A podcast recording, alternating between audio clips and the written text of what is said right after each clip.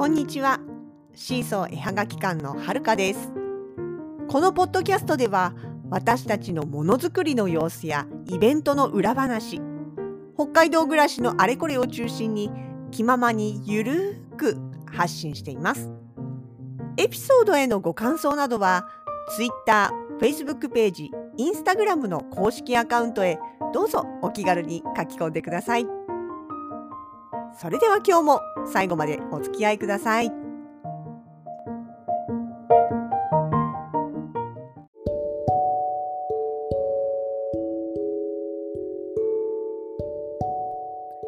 2023年2月の9日木曜日1日前昨日8日の日の話になりますが札幌雪まつりの会場にちょっとだけお邪魔をしてきました札幌雪まつり大通公園で開催されているこちらの雪まつりですね。3年ぶりいえそう3年ぶりの開催となっています、まあ、そもそもねあの2022年2020年の2月の雪まつりの前後あたりからね急にコロナが流行り始めてしまってなのでその後、まああの見送りになったりとか開催すると思ったけどオンラインでやったとかっていう形になってましてで今年2023年の2月にこれそれこそ本当にその3年ぶりにねえ実際に会場にお客さんが入る形での開催ということで今回第73回となっているようです。もうねあのクリスマスミュンヘンクリスマス市の終わりぐらいの12月の26日あたりからはね、えー、クリスマス市が終わったと思ったらもうバーッと一斉にそっちの準備に入りまして10丁目あたりにも大きな大雪像がいつも建てられるんですね。で私もそれその近くよく通るんですけども。本当にねクリスマス終わるのと同時にいやその前からかな。少し前くらいからもうすでに鉄骨が組み上げられ始めましてえどんどんどんどん雪像ができていく様子を見かけておりました。でもね去年とかはそこまで行っても結局、まあ、お客さんは入れない形だったりとかあとはそうだね途中で計画変わって雪崩してたのもあったなってなんとなく覚えてるんでねもう本当に今回はちゃんとね出来上がってというかもう良かったなっていう感じは受けます。まあね屋外のイベントですしねまあ混み合うとはいえそんなでもそんな心配することもないかななんて思いながらもでも確か 3年前のコロナ流行り始めの時あの雪まつりで感染したとかしてないとかってなんか北海道に広がったのはその辺からとかなんとかっていう話もあったような気もするんでまあまあなんともですけどもねまあそれは置いといてでも本当にあのちょっとそうえっとね8日の水曜日の日に夕方にポカッと時間が空いたんですよ。予定が何て言うのかな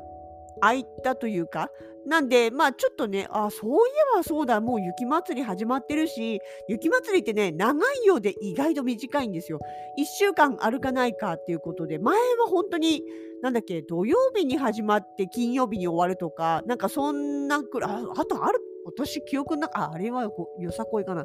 なんかね、とにかく土日が2回入らないくらいの長さで終わっちゃうんですよ。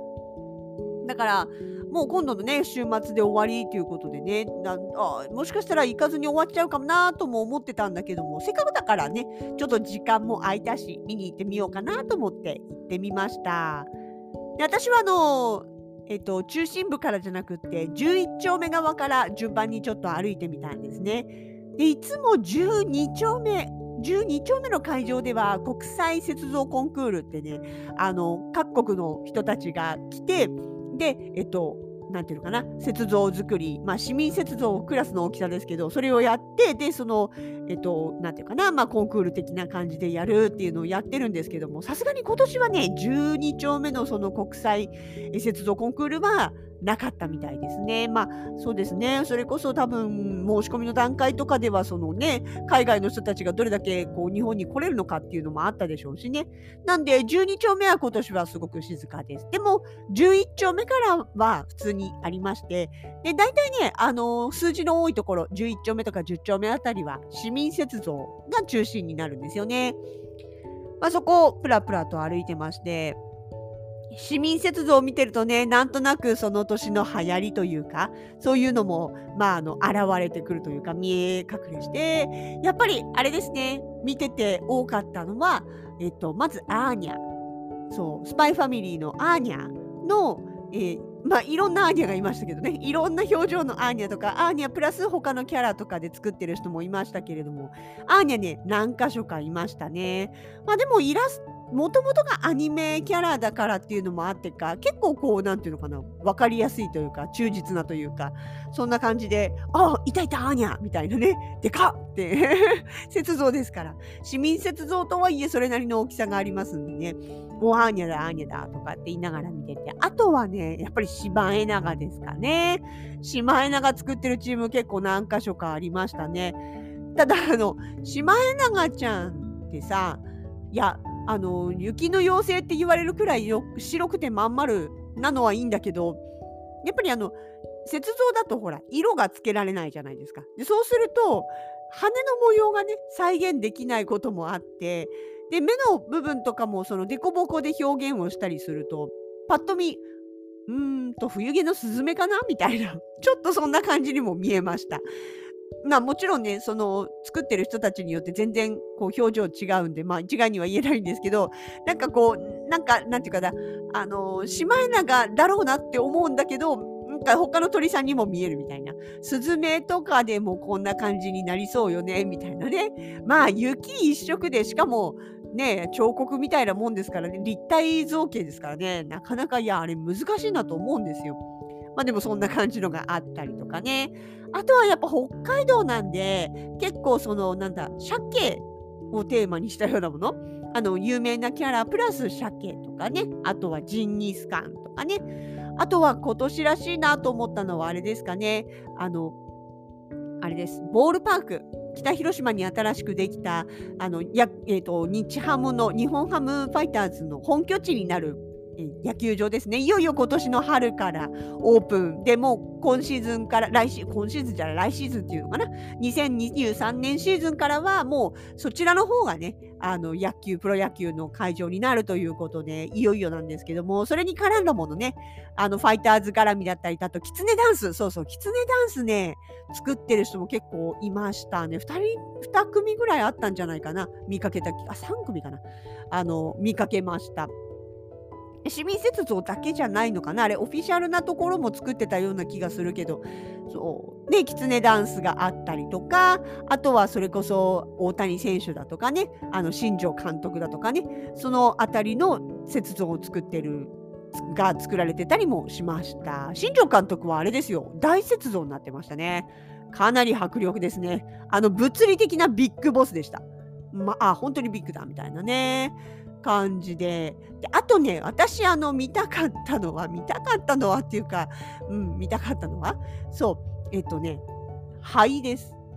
そうそもそもその雪まつり始まった直後からうちのほのかさんがね灰が見たい灰が見たいって言ってたんですよ。灰ってあの右京さんみたいに、相棒の右京さんみたいに灰って聞いちゃったんですけどあのアッシュ、えー、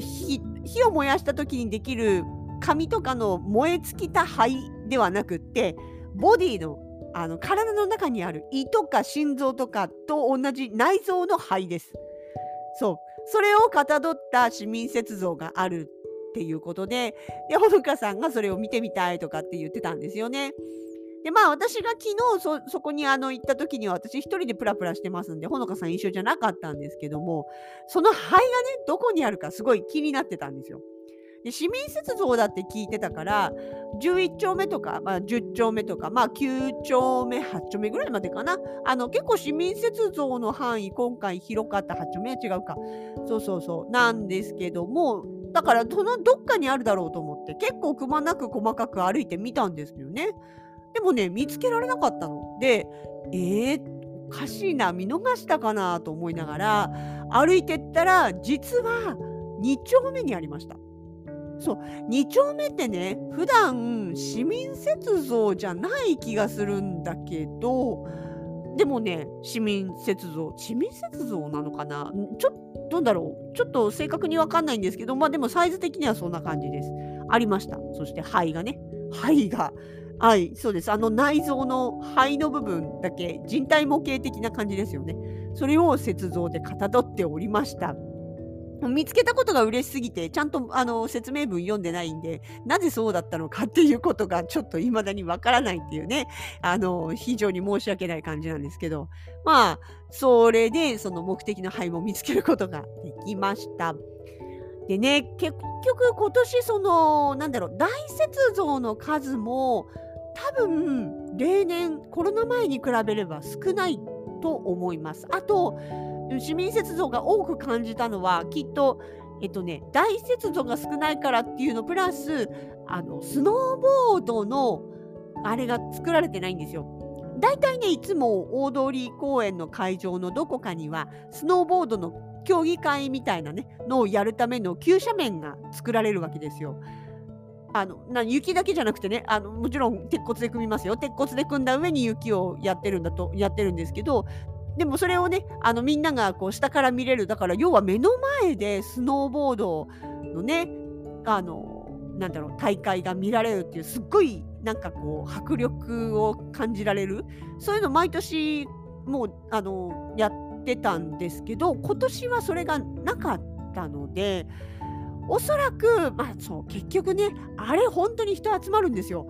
ぱりね結構有名な選手とかも来たりとかあとはまあなんだろうな私も詳しくないけど要は大会みたいな感じでね結構あちこちから強豪な人たちが来たりするからそれをね一目目の目目の前で見てみようみたいな感じでやっぱお客さんが集まる企画なんですよね。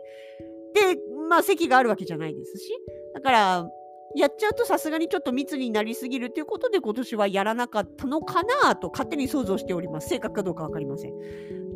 なんで、まあ、それがない分だけね、結局、あのジャンプ台はそれなりにスペース取りますから、ジャンプ台っていうか、スノーボード。なので、それがない分、なんかこう、市民雪像だったりとか、あとみんなが作った雪だるま大集合スペースみたいなのがあったりとか、そういうちょっとね、普段あんまりない企画のものもあったりして、で、あの、なんか、おちょっと違った感じがするな、いつもと違う感じがするなと思うのはその辺かななんて思ったりもしておりました。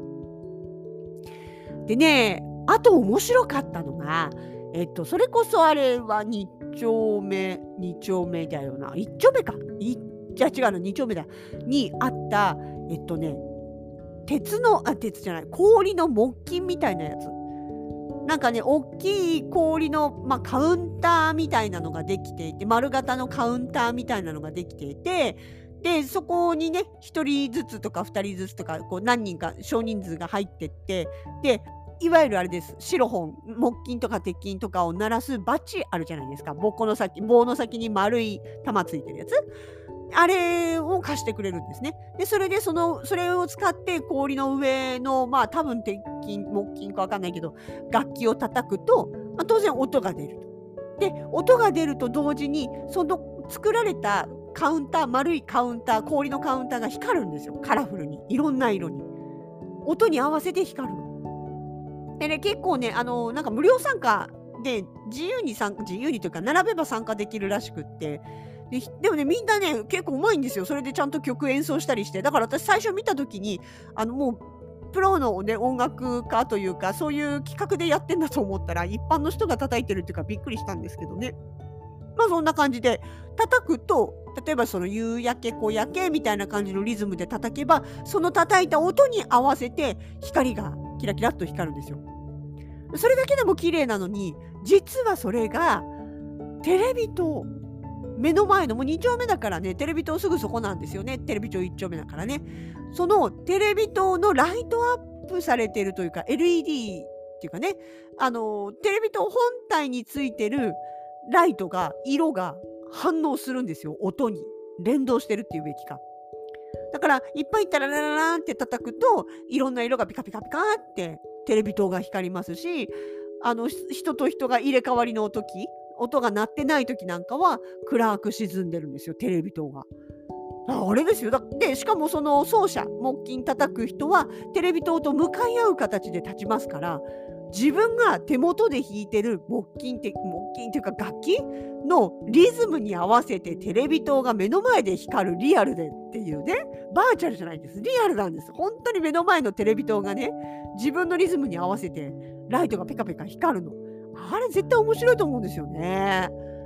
まあ夕方だったせいか平日だったせいか分かんないけど意外と人並んでなくってあれ多分私子供と一緒だったら やってたと思います。さすがにちょっと通りがかりだし大人一人で連れもいないと寂しいからやらなかったけどね。あれ日曜日とかえらい並ぶんじゃないかなって思ったりするけどあまあでも夜か。ライトアップだから昼間やらんわね。だからまああれかもしれないけどもね。あでも本当あこれは面白いなって思いました。仕掛け全然わかんないけど。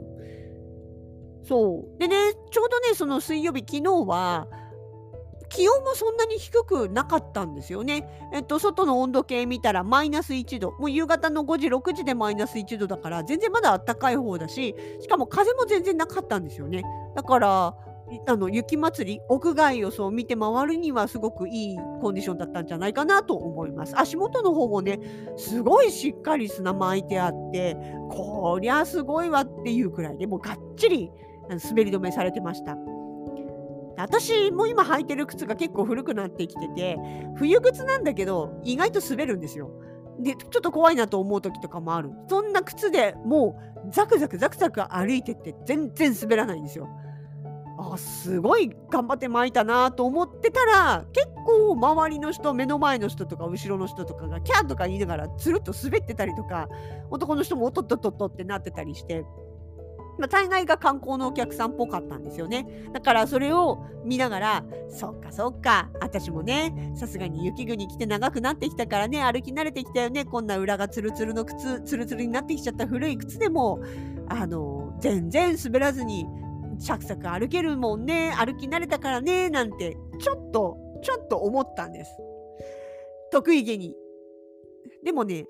次の瞬間気づいちゃったんです。違うの。私が歩くのがうまいんじゃないの。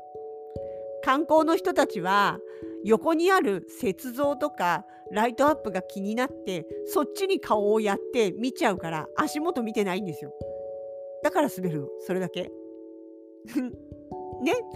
私みたいなねその雪道滑りたくないっていう意識が強い地元の人間とかだと足元見ながら歩くんですよ。どこいたって雪道は足元見ないと危なっかしいって思っちゃってるまあ私だけかな。だから足元見て歩くんですよ。そうすると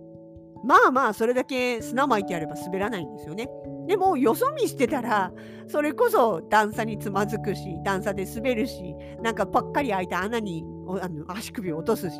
それはね足元見てなきゃこけますよっていう話。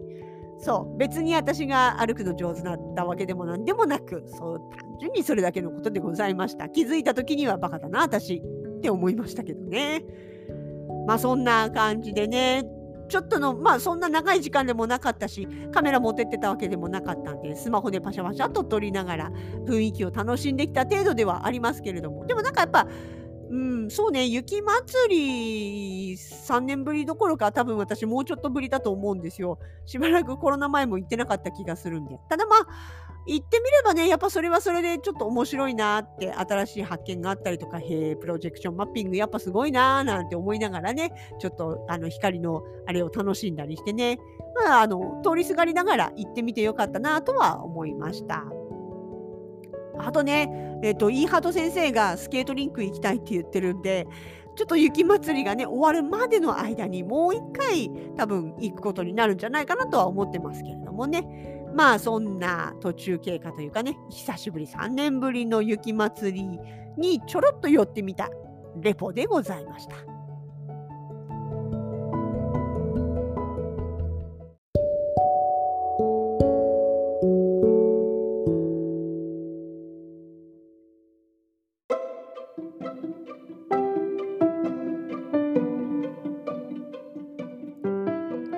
今日もポッドキャストをお聞きいただきありがとうございました。シーソーのラジログでは皆さんからのご感想やこれってどう思う？こんな話を聞いてみたいなどをお待ちしております。各 SNS へのコメント、メール、ダイレクトメッセージなどでお気軽に声かけてくださいね。それではまた次回に。お相手はシーソー絵はがき館はるかでした。